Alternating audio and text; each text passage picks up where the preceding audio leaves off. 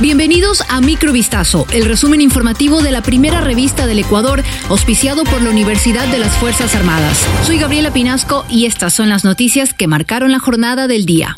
El presidente del Consejo de la Judicatura, Wilman Terán, con el apoyo de los vocales Maribel Barreno y Javier Muñoz, realizó cambios a todo nivel para reconfigurar el control de la Corte Nacional de Justicia. El último fue anoche, cuando Terán y Muñoz extendieron a nueve años los periodos de permanencia en el cargo de siete jueces nombrados para periodos fijos de tres y seis años. Entre los beneficiados están Luis Rivera, Byron Guillén y Felipe Córdoba, que tramitan el recurso de revisión del caso Sobornos en el que está sentenciado el expresidente Rafael Correa. Rivera ha fallado en dos ocasiones con pronunciamientos que favorecieron a procesados del correísmo en los casos Singe y Druf. Hoy se celebró la audiencia de formulación de cargos contra el ex vicepresidente Jorge Glass, por supuesto peculado en el manejo de fondos para la reconstrucción de Manabí, que no se instaló por ausencia del defensor. También tienen a su cargo la causa contra los vocales Terán, Barreno y Muñoz por supuesta obstrucción a la justicia.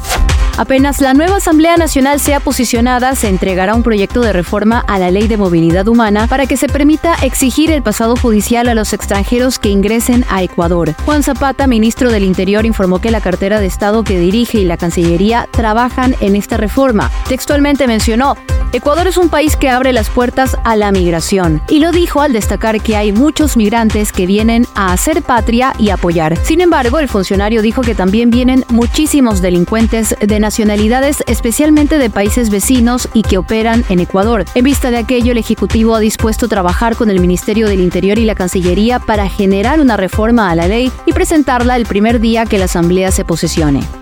Mediante un decreto ejecutivo suscrito por el presidente de la República, Guillermo Lazo, se anunció la creación de un biocorredor amazónico en Ecuador, la iniciativa busca proteger la naturaleza de la selva y mejorar la situación de los habitantes en Sucumbíos, Orellana, Napo, Pastaza, Morona Santiago y Zamora Chinchipe. La disposición presidencial ordena al Ministerio de Ambiente que establezca el diseño y el funcionamiento del biocorredor amazónico.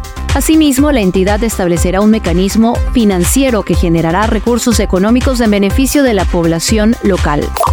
Diego M. fue llamado a juicio como presunto autor del femicidio de su ex suegra ocurrido en la comunidad de Morales Chupa, en la localidad de Cotocachi, en la provincia de Imbabura. El hecho ocurrió la madrugada del 24 de junio de 2023 en el domicilio de la víctima. Diego M. ingresó a la habitación de su exnovia porque supuestamente quería hablar con ella. La joven se negó y le pidió que se vaya, pero Diego M. sacó un frasco de su bolsillo y se puso un líquido en la mano con la que le tapó la boca y la nariz. Tras un forcejeo trató de asfixiar con la almohada y luego le echó líquido en la cara.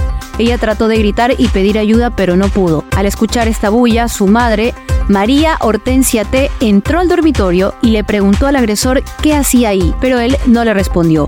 Entonces le dijo a su hija que se vaya a pedir ayuda a su tía que vivía cerca y minutos después ocurrió el crimen.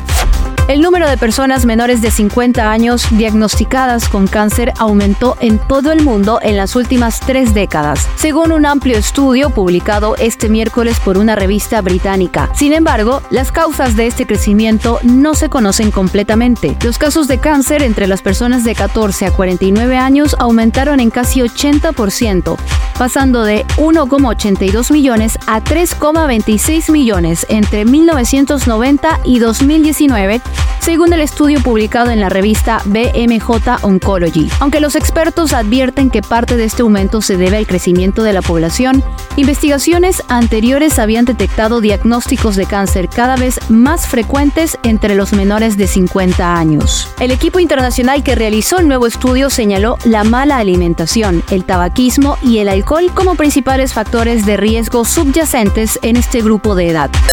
Microvistazo fue auspiciado por la Universidad de las Fuerzas Armadas. Volvemos mañana con más. Sigan pendientes a vistazo.com y a nuestras redes sociales.